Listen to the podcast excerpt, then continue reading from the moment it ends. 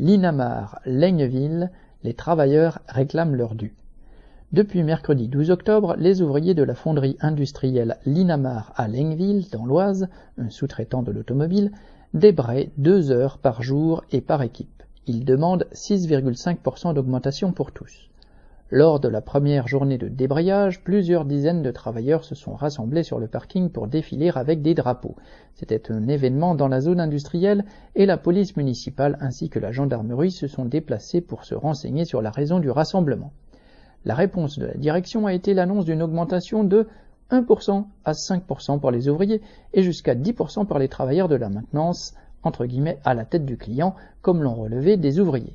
La direction a même distribué à chacun un papier avec un commentaire sur son travail pour justifier l'attribution ou non d'une augmentation.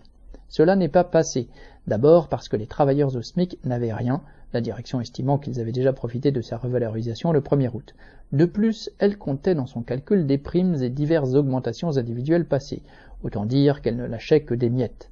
La manœuvre de la direction pour diviser les ouvriers qui revendiquent en individualisant les augmentations n'a pas échappé aux grévistes. L'INAMAR a les moyens de payer. Pour obtenir des augmentations dignes de ce nom, il faudra l'imposer. Correspondant lutte ouvrière.